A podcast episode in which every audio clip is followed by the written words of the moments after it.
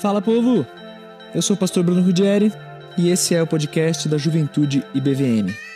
Você vai encontrar aqui uma série de estudos muito especial, ainda mais para esses dias de coronavirus. Histórias bíblicas de colapso social. Você vai poder ouvir onde, quando e como quiser. Mas faz o seguinte, se inscreve para você não perder nenhum episódio. Essa série foi gravada a partir das nossas lives no Instagram. Então vê se segue Juventude BVM para acompanhar as próprias lives, mas também para saber de tudo que acontece na nossa juventude, beleza? Deus te abençoe muito. Valeu. Essa é a grande revelação da noite. Keila não é uma pessoa. Eu não sei se você ficou pensando assim, Jesus. Eu conheço a história de Esther, conheço a história de Ruth, conheço a história de Maria, mas não conheço a história de Keila. Quem é Keila? Keila não é uma pessoa nessa história, gente. Keila é o nome de uma cidade. Keila não é uma pessoa, é uma cidade. E agora nós já estamos lá na frente nas histórias de colapso social, porque chegamos em uma história da vida do rei Davi. Na hora de pegar uma história de Davi, cara, Davi também é daqueles personagens que dá vontade de passar o resto do ano só falando de Davi. Eu amo de paixão o livro de 1 Samuel especialmente 1 Samuel, porque 1 Samuel é o livro do Davi irrepreensível. É o Davi que, cara, praticamente não tem pecado. Davi, só história maravilhosa. É em 2 Samuel, quando ele sobe ao trono, que a gente tem as histórias tristes do rei Davi, estão todas em 2 Samuel. E as histórias de 1 Samuel eu acho lindas demais, cara. Davi fugindo de Saul, essa caça, é, gato e rato e tal. Então, é muito legal. Se você não conhece assim nada dessa história, eu tô falando Davi, você tá meio. Ah, Davi eu sei que é o rei lá dos judeus, mas só o que você sabe. Por que, que 1 Samuel é um livro tão legal? Porque Davi, ele foi é, ungido como rei, quer dizer, havia uma promessa sobre ele que ele seria o rei. Só que tinha um outro cara no trono, que era Saul. E aí começa a rolar uma rivalidade, um ciúme. E aí primeiro Samuel é Saul só correndo atrás de Davi para matar Davi. Então por isso que, que é, são histórias muito legais de como Davi era um homem de caráter e, com, e conseguiu lidar com essa situação muito muito difícil aí, muito muito triste de, de perseguição. E aí eu tô falando para vocês que na hora de escolher a história de Davi foi difícil, porque uma vontade, sei lá, de pregar em Davi Golias, né? 1 Samuel 17, divertido demais, outras histórias mais famosas. Mas eu tenho um carinho muito especial por essa história que a gente vai ver hoje, que é a história de Davi em Keila, que é o nome desta cidade. Então, abra comigo, se você tem Bíblia, abra comigo 1 Samuel capítulo 23. Abra aí. 1 Samuel 23. Se você não tem Bíblia, como eu sempre digo, se você não é de igreja, tá? Se tem alguém aí assistindo que não é de igreja, não vai à igreja, não sabe direito o que, que é isso, fica aí, meu irmão. Fica que você vai entender. Não tem como não entender, porque eu vou contar uma história para você. Então fica aí que você vai conseguir pegar. O que, que acontece aqui nesse ponto da história? Eu acabei de comentar, enquanto vocês abrem aí. Hoje vai ser uma exposição desse capítulo 23, exposição dentro do tempo e do, dos limites que a gente tem, né? O que, que acontece nessa história? Davi foi prometido como rei. Inicialmente ele trabalhou junto com Saul e trouxe grandes vitórias militares para o rei Saul. Saul era o rei.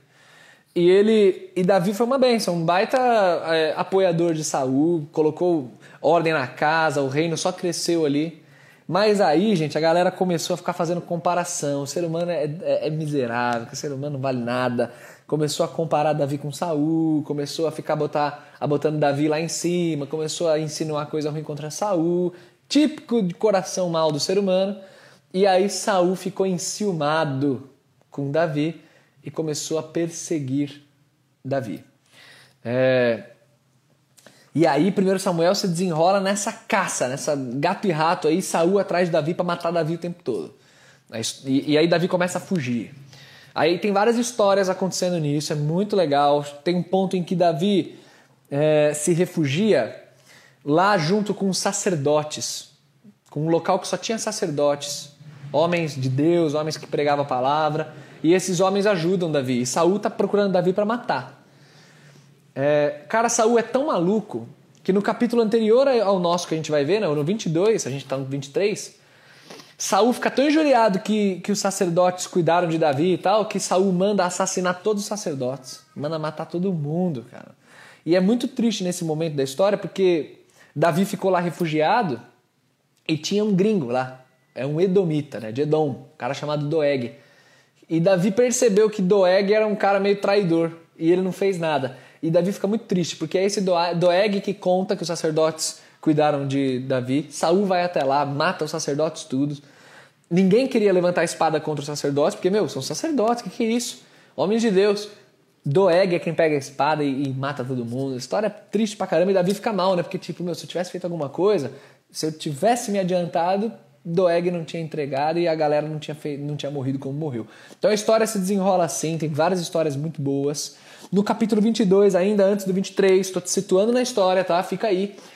É, é quando Davi está refugiado numa caverna, caverna de Adulão, e aí junta-se a Davi uma galera do mal, só nego que não paga conta de luz, conta de água, nego com nome sujo, só a galera, galera mercenária, de caráter duvidoso, e essa galera que junto com Davi vira o exército de Davi. É legal pra caramba o negócio, 22. Muito lindo, cara. Primeiro Samuel é, é lindo demais. E aí, nós chegamos ao capítulo 23. O que, que acontece no 23? Davi está com seu exércitozinho de miseráveis ali no deserto. Saul está no encalço dele. A única pessoa que gostava de Davi era Jonatas, filho de Saul. Esse era amigo íntimo de Davi. Saul mesmo queria acabar com Davi. Tá nessa coisa de gato e rato. Até que no 23 chega aos ouvidos de Davi que uma cidade de Judá, uma cidade chamada Keila, está sendo invadida por filisteus que estão saqueando essa cidade e subjugando seus moradores. E onde estava o rei? É, amigos, o rei que deveria estar cuidando desse colapso, a cidade sendo destruída, o reino está desmoronando ali, filisteus invadindo. E cadê o rei? O que, que o rei estava fazendo? Onde estavam concentrados os esforços do rei? Em perseguir Davi. Os esforços do rei estavam nisso acabar com Davi. E aí é o Davi e a comitiva dele que está preocupado com o que está acontecendo com a cidade de Keila. E aí eles ficam diante de uma decisão muito difícil, porque imagina, você tá no deserto, tá lascado, tá, sabe, sendo perseguido, tá sem recursos, só que tá vendo o outro precisando também. E aí? E é aqui nesse momento que a gente vê o caráter nobre de Davi, e eu quero passar para vocês isso. Em situações amargas como essa que a gente está vivendo aí, na situação de aperto, situação complicada, é, a nossa tendência é olhar muito para os nossos próprios sofrimentos, para nossa própria dor. Nossa tendência é essa, né? Então é a gente valorizar muito que não aguenta mais. A gente já está um mês de quarentena, como eu falei no início, já perdeu o encanto, já não está mais tão legal assim, não está mais tão divertido, os memes já estão ficando velho, é, o cenário político está cada vez mais triste. Então você fica, mano, não aguento mais não ter Libertadores de quarta-feira, não aguento mais isso não, O que, que eu vou fazer da minha vida agora?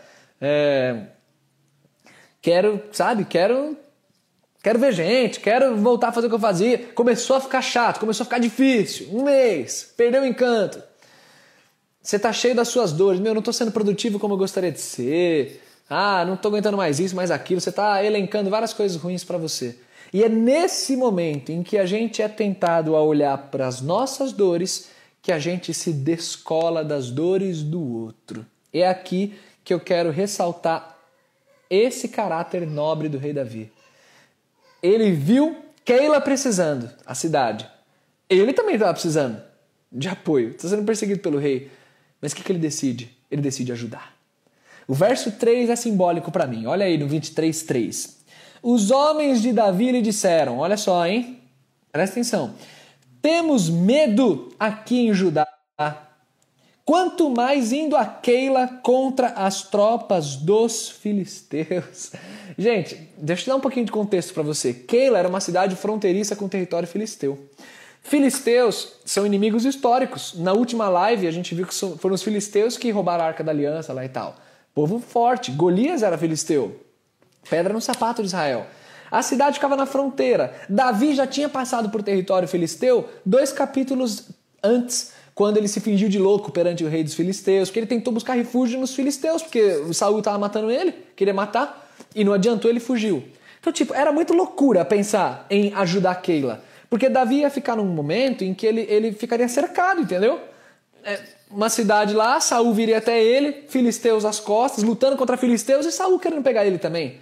Então os homens de Davi, humanamente, eles são muito é, precisos no comentário deles. Tipo, mano, a gente já tá com medo aqui em Judá. A situação já tá ruim para mim. Você ainda quer ir lá e ajudar os caras de Keila? Você é louco? E é mais ou menos isso que eu não quero que nenhum de vocês sinta. Não quero que nenhum de vocês tenha essa tentação, embora faça sentido racional você olhar para suas necessidades, mas eu não quero que nenhum de vocês olhe tanto para as próprias necessidades que deixe de olhar para as necessidades do outro.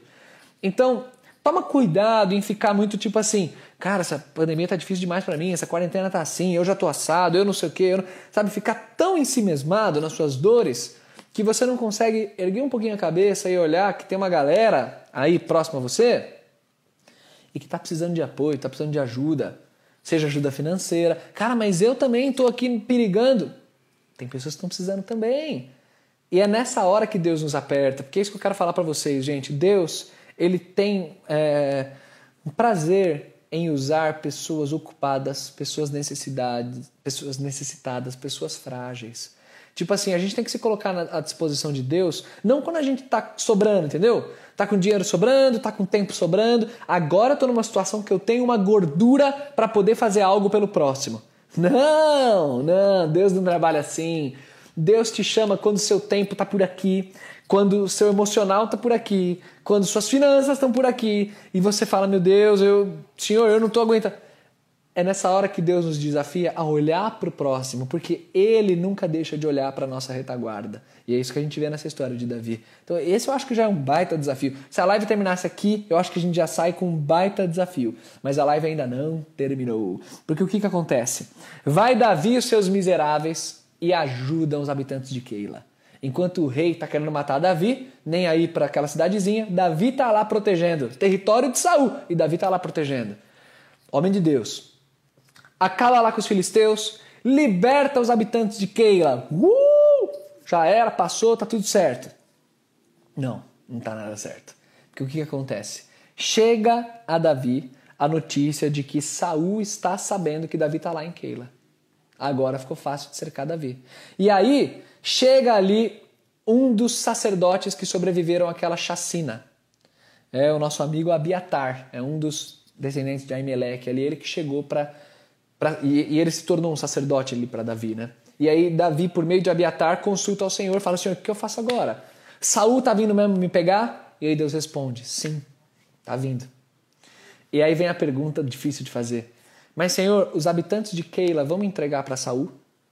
E aí o Senhor responde: Sim, eles entregarão. E é aí que a gente se depara com situações muito difíceis da nossa caminhada que são situações de traição e de injustiça. Cara, rei Saul não estava nem aí para Keila. Davi salva aquela cidade. E aí depois disso, o que, que os habitantes fazem? Estão com o coração totalmente disposto a entregar Davi para Saul, para não ter problema com Saul. A entrega melhor. Sabe? Mínimo de gratidão. Isso é uma traição, é uma punhalada pelas costas. E é aí que a gente vê a nobreza né, de caráter também de Davi. Porque assim, eu Humanamente falando, a vontade que dá é: Ah, senhor, então eles iriam me entregar. Então vamos fazer o seguinte: vamos fugir daqui, mas antes vamos fazer uma chacina em Keila. Acaba com essa cidade.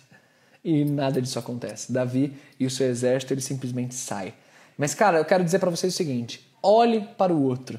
Mas não olhe para o outro porque ele merece ser ajudado. Esse é um problema que a gente tem. A gente pensa muito em merecimento.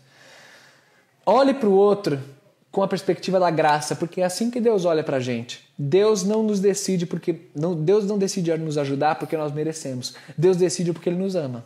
E aí, em momentos de traição, que a gente pensa onde que está de fato a motivação do nosso coração a fazer algo pelo próximo? Porque faça algo por quem não merece. Faça algo sabendo que você pode ser traído, você pode ter ingratidão. Cara, assim, Deixa eu ser honesto com você. É muito fácil eu falar isso numa live. Eu quero ser muito honesto para você. É muito fácil. Falar isso é muito fácil. Viver uma traição, uma apunhalada, nunca é fácil. Você sabe tudo, bonitinho, mas nunca é fácil. Mas Jesus sabe o que é isso. Jesus foi apunhalado. Jesus foi apunhalado e ele não deixou de amar e de fazer algo pelos seus. Jesus sabe essa dor. E é interessante quando a gente é apunhalado, porque aí a gente tem a oportunidade de colocar o coração no lugar certo. Então, tipo, eu ajudo o meu próximo por quê? Lembra que quando você faz alguma coisa pelo outro, você está fazendo para Deus. É para Deus. E Deus nunca te apunhala, Deus nunca te decepciona. Então, se você fizer algo por alguém e esse alguém te trair, esse alguém for ingrato, esse alguém não tiver nem aí, eu não vou falar para você não ficar triste. Fica triste, cara, é ruim demais. Pode chorar, é, é doloroso pra caramba. Mas lembre-se de que vale a pena mesmo assim, porque você fez para Deus. Então, às vezes, tem uns moradores de Keila que cruzam a nossa vida, que cruzam a tua vida. E não, não se deixa abalar por causa disso, não. Continua fazendo bem, continua ajudando o próximo, continua tendo coração no outro, independente se o outro merece ou não. Porque é para Cristo que você faz. Lembre-se lembre sempre disso. Falar é fácil, lembrar é difícil demais. É tão difícil que a gente vê nesse momento da história, no capítulo 23, um Davi chateado, cara. Um Davi que vai embora de Keila, ele foge. Mas imagina o coração do cara como é que não tava, né? Ele foge, tipo assim, meu, ajuda nesse colapso todo e leva isso aí nas costas, cara. Que situação triste. E aí é que, se por um lado existem pessoas que não merecem, o ser humano é pecador, o ser humano é um, é um desgraçado, desculpa o termo aí, mas é literalmente isso, aqui não tem a graça de Deus. Se por um lado o ser humano é isso, por outro lado, Deus usa alguns seres humaninhos para nos ajudar muito, cara. Deus coloca pessoas muito especiais na nossa caminhada, pessoas a quem a gente pode chamar de amigos de verdade. E é aí que surge na história um camarada como Jonatas. Jonatas, o filho de Saul, é para mim um baita herói na Bíblia. Amo Jonatas, cara com o coração no lugar Jonatas era um amigo verdadeiro de Davi. E olha o que o texto fala: Davi agora vai para o deserto, sai de Keila com Saul no encalço dele, sabe? Olha a situação do cara, colapso total aí na vida dele. E aí é no versículo 16, abre aí comigo, você que está com a Bíblia, que diz assim: ó, Então se levantou Jonatas, filho de Saul, e foi para Davi a Oreza e lhe fortaleceu a confiança em Deus. Tem outra tradução que diz assim: o ajudou a encontrar forças em Deus. É no momento triste da nossa vida que Deus levanta amigos, pessoas que vão a nós no meio do deserto, se arriscando às vezes por nós, que era o caso de Jonatas, cara. Jonatas estava arriscando tudo indo lá. E vai lá e ajuda Davi a encontrar forças em Deus. Cara, todos nós precisamos disso. Eu acho que nesse tempo de, de distanciamento social, de quarentena, você está percebendo quanto as pessoas fazem falta e o quanto amizades verdadeiras fazem falta. E eu queria te, te instigar a valorizar as pessoas que Deus colocou no seu caminho.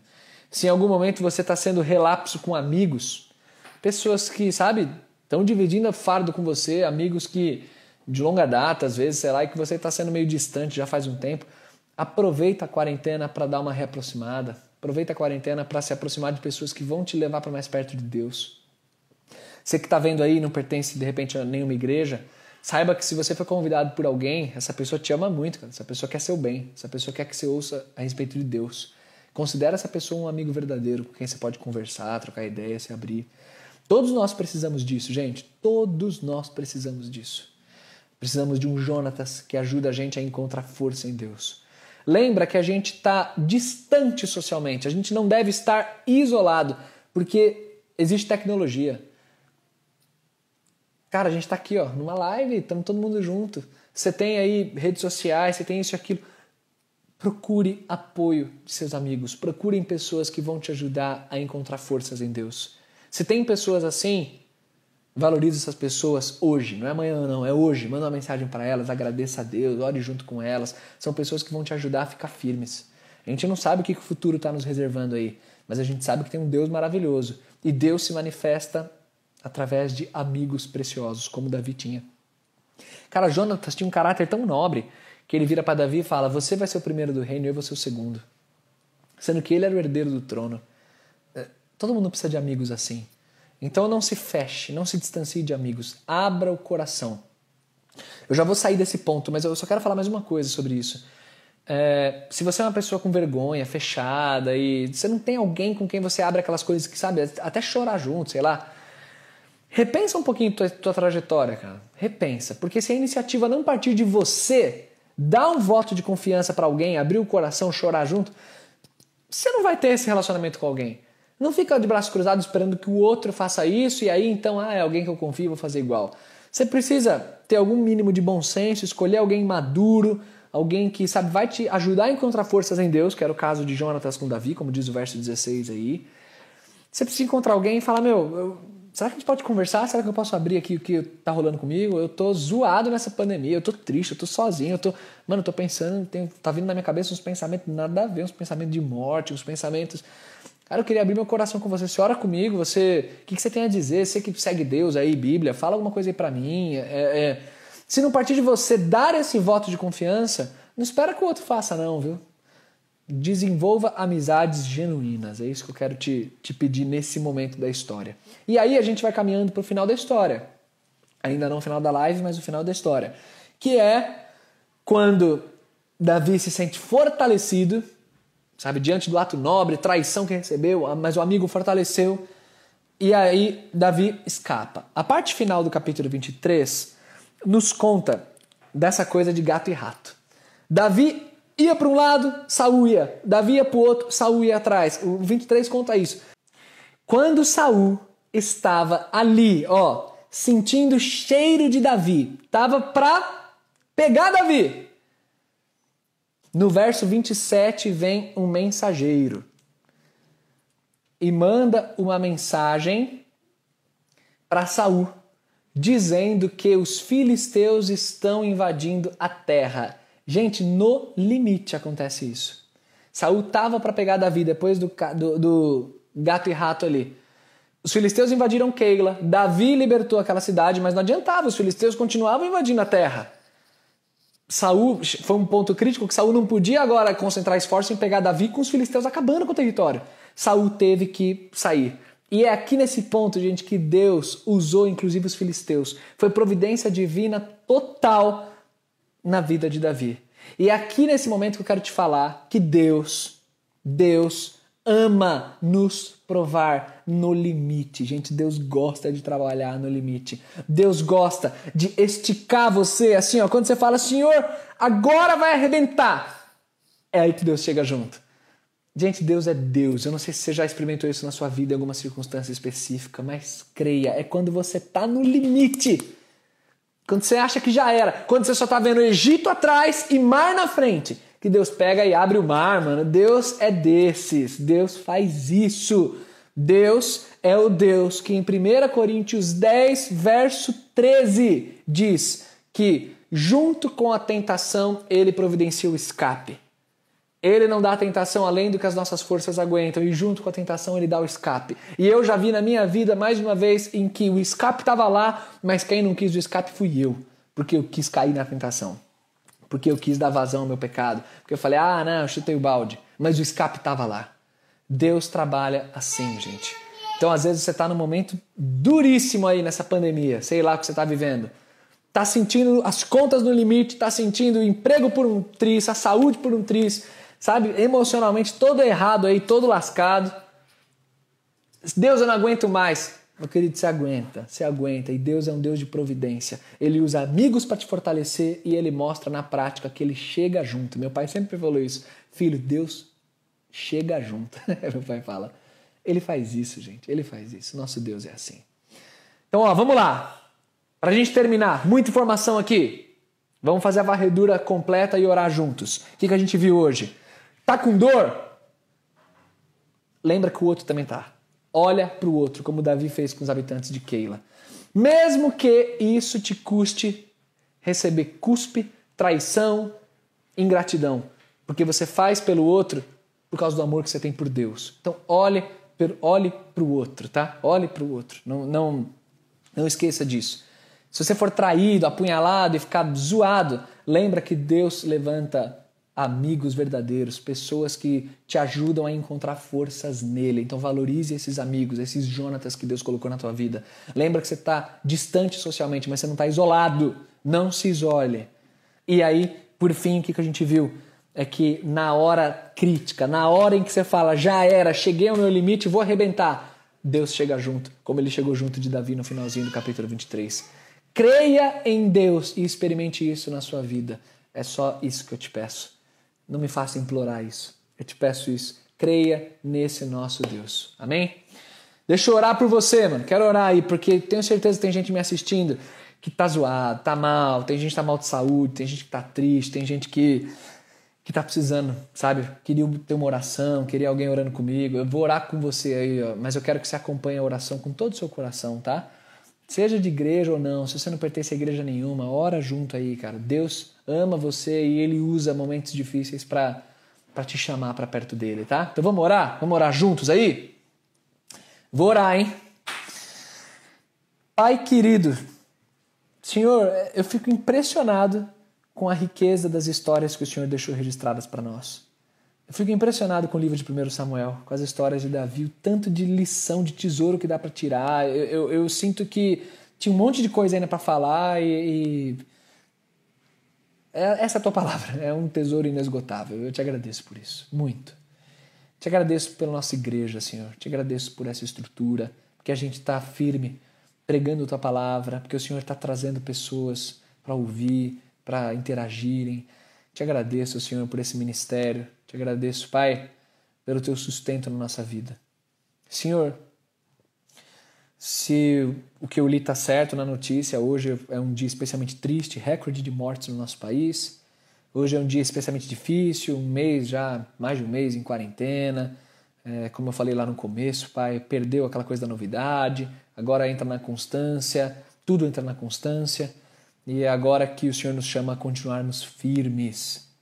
E eu te peço, Pai, que o Senhor coloque pessoas que nos fortaleçam em Ti, como Davi teve Jonatas, e, e que nessa comunhão, mesmo à distância, a gente te encontre e experimente a Tua providência.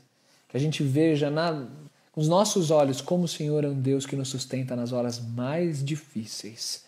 Então, Senhor, se tem gente que está orando junto comigo, que está sem emprego, pai, está sem dinheiro, está vendo sustento escoar pelo ralo, está tá ficando com medo do amanhã.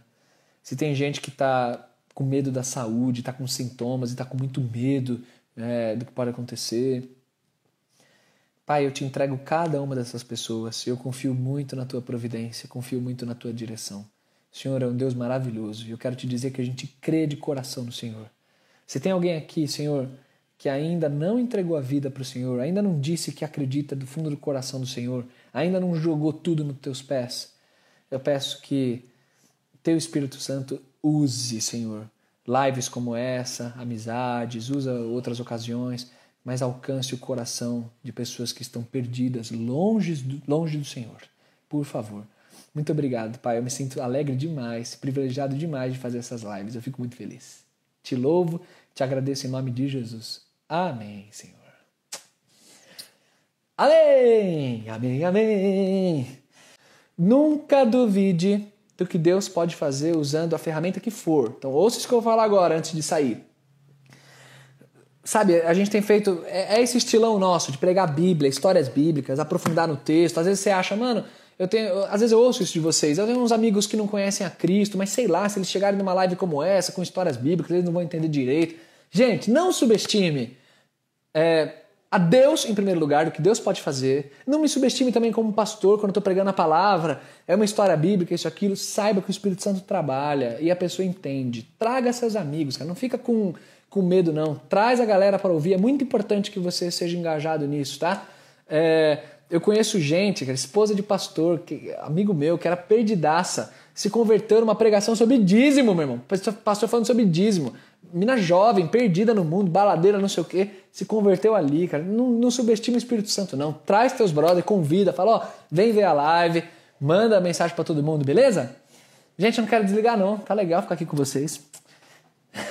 Mas eu vou desligar. Deus abençoe, sucesso, tamo junto. Fica ligado nas atividades da igreja aí, beleza? Deus abençoe. Fui!